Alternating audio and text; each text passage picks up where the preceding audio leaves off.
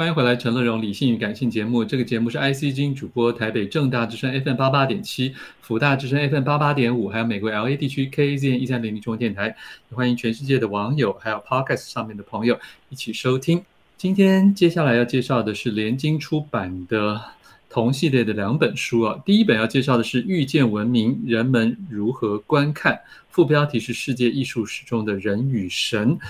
在线上的是我们的联经总编辑涂丰恩，丰恩你好，乐文哥好，各位听众大家好。是，先介绍一下这个系列的由来啊、呃，这个系列我们把它这个翻译成为“遇见文明”，它其实来自于 BBC 前几年推出的一部纪录片，英文叫做《Civilizations》。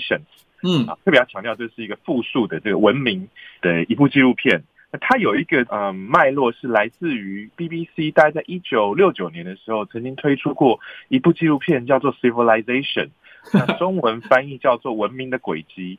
对，非常非常看过。应该很多人看过，我自己其实也看过这个呃《文明的轨迹》这个纪录片的主持人叫做克拉克爵士 （Kenneth Clark），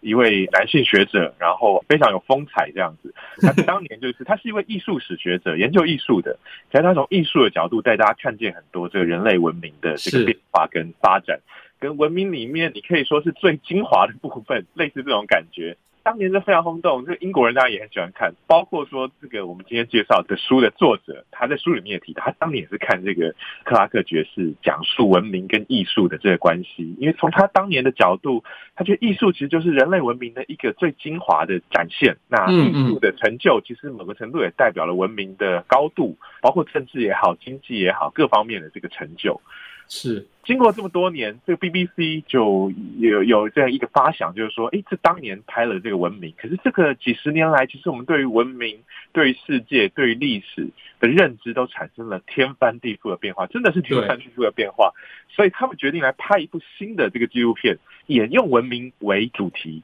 但加复数，嗯，加上复数了。哎，这个就很特别，这光是这个多了一个 S，整个意义就不一样了，因为因为以前其实蛮非常。欧洲中心观的，没错，就是一切都是以欧洲为至上的。那尤其你看，这个主持人就是一位白人男性，那他所讲的这个所有的文明代表，几乎也都是白人男性作为这个代表。那表示说，以前的文明就很简单，欧洲是一个标准，是唯一的这个目标，是单一的。可是今天我们讲文明，竟然不是这样，它完全打破了我们对文明的定义。既然文明是可以复述的。你比方说，哎，每个地方的历史所长出来的东西，可能都可以代表是不同的文明，那这就是一个大的转换。那我们今天谈这两本这个遇见文明，其实也就是这样。它遇见只有两个意思，一个是我们重新去碰见文明到底这个议题是怎么一回事，另外一个是说，那既然文明是复数的，所以文明跟文明之间会互相的互动，嗯，会有这个见面跟这个交流的影响，嗯，对，互相影响。我们今天谈的这本书也是，就是会这样。他们其实很刻意的去强调，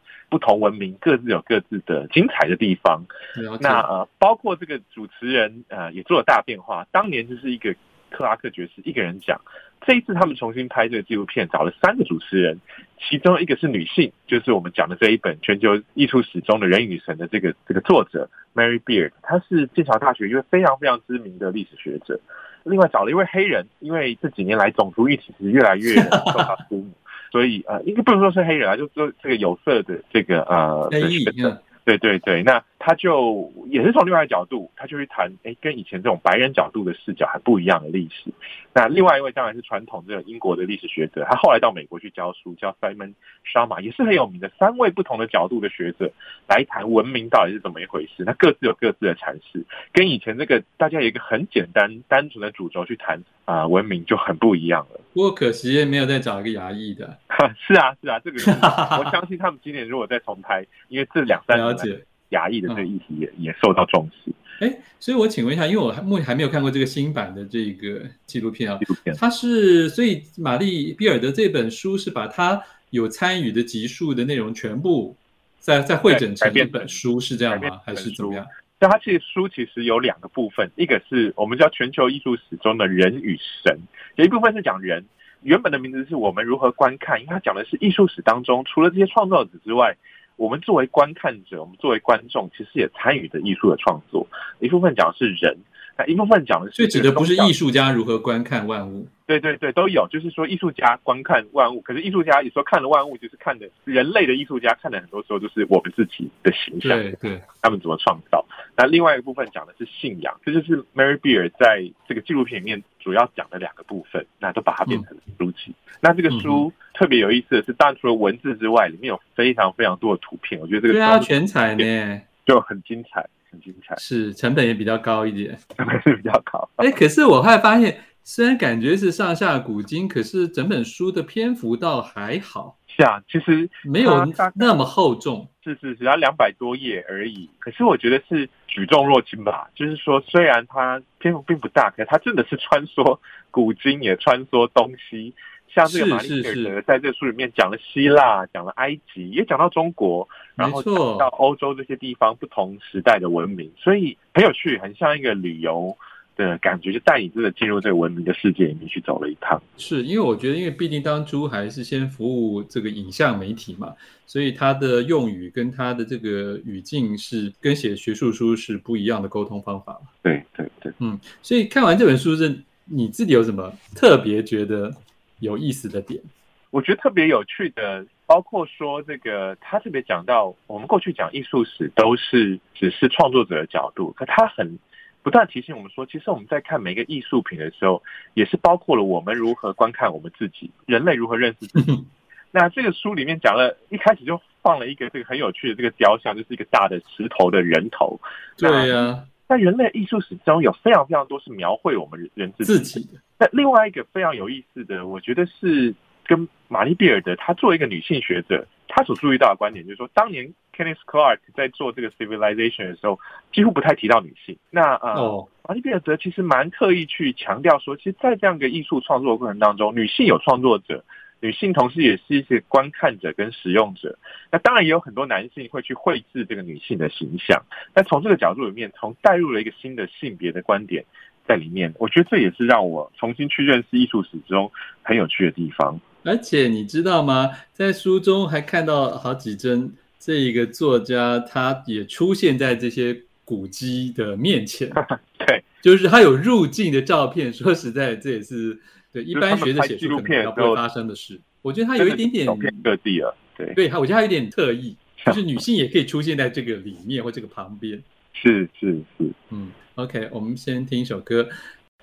欢迎回来，陈乐融，理性与感性正在介绍的是联经出版的《遇见文明》系列里面的另外一本《文化如何交流》，副标题是“世界艺术史”。中的全球化，线上的是我们的总编辑涂峰恩。峰恩继续介绍一下，这一位好像就是这个非裔的历史学家欧鲁索加所写的。对，这个欧鲁索加可能在台湾大家比较不熟悉，因为他过去没有在台湾有这个书籍出版。但是他在这个英国国内其实是蛮受瞩目的一位，呃，年纪也比较轻，新一辈的这个历史学者。那包括他作为这个黑人的身份，然后他在这样英国社会里面，这个是我们前面提到，其实这几年来。全世界，尤其在欧美世界里面，对于这样种族之间的议题，开始变得非常非常敏感。大家可能也都注意到这几年这个美国非常多的新闻，关于种族议题的讨论。那这样的讨论当然也进入到了学术研究当中。那包括说，我们过去讲到英国，我想很多人的这个想法应该跟我直觉是一样，就是说，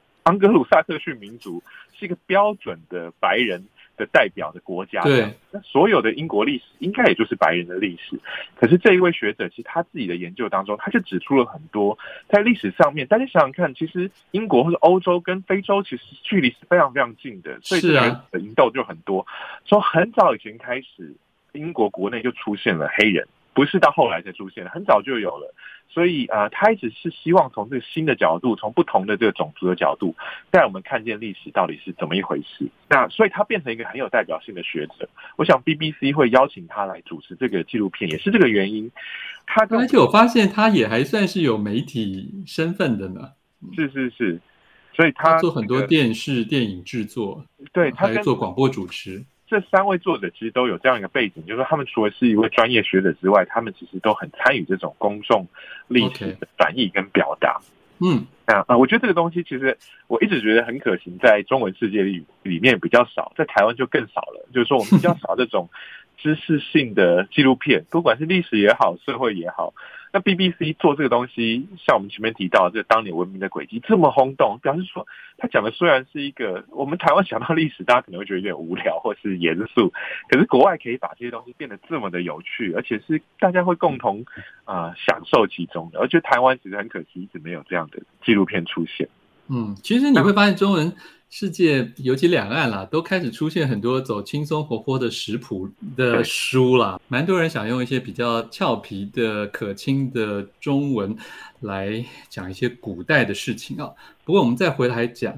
这本《文化如何交流》里面，到底作者他是怎么看待艺术史中的全球化呢？冯恩，对，我觉得刚刚提到就是说，我们当然有很多轻松的作品，但是我觉得我们在看，比如说像这一本书的时候，给我一个很大的。启发是说，他们其实不是轻松而已，就轻松是一种表达知识的方式，但他们同时有一个很深厚的，包括历史研究，但同时也有一个对这个世界或是对于文明的诠释的想法在其中。那这本书就非常重要，在于说，它非常强调文明其实来自于不同呃文化之间的交流以及互相的学习。嗯，那我们以前讲的，比如说。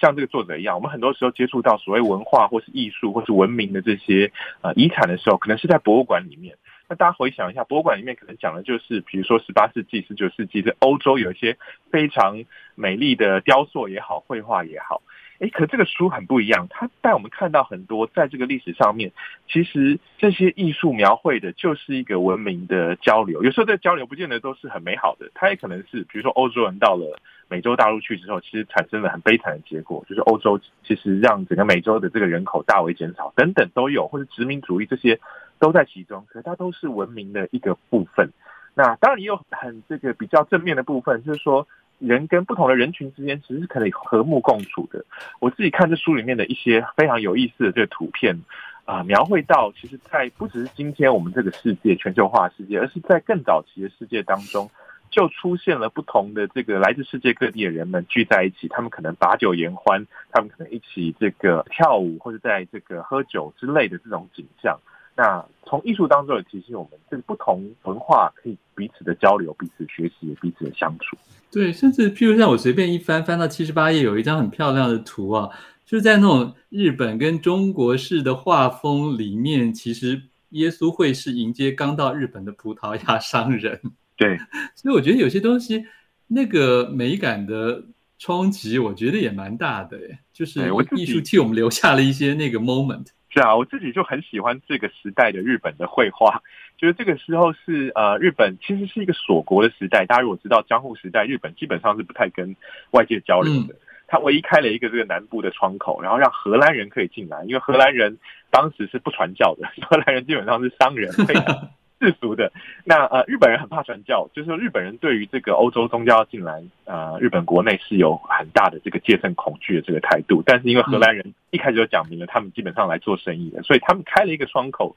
让荷兰人可以进来。所以荷兰人带进来很多当时欧洲的文化。呃，跟包括科技也好，这个艺术也好，那在日本国内虽然只有一个小小的窗口，可是这些东西就是在日本的这个呃文化界里面很多的这个文人当中流传。那跟日本既有的文化产生了很多交流，变成了一个很有趣的这个荷兰加上这个日本的这个一个文化的结合。啊、我非常喜欢这个时代的作品，就是这个原因。双方是不是一个很传统日本，也不是很传统的荷兰，而是一个文化交流下的结果。是。我还真心很希望这个纪录片能够说不定早点可以可以引进啊，让更多人看到，然后也可以搭配这个书来读啊。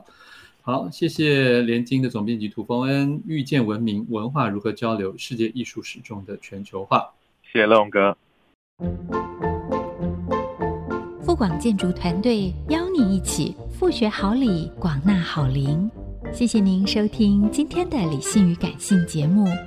美好的生活。如同美好的建筑，必须兼具理性的思考与感性的温度。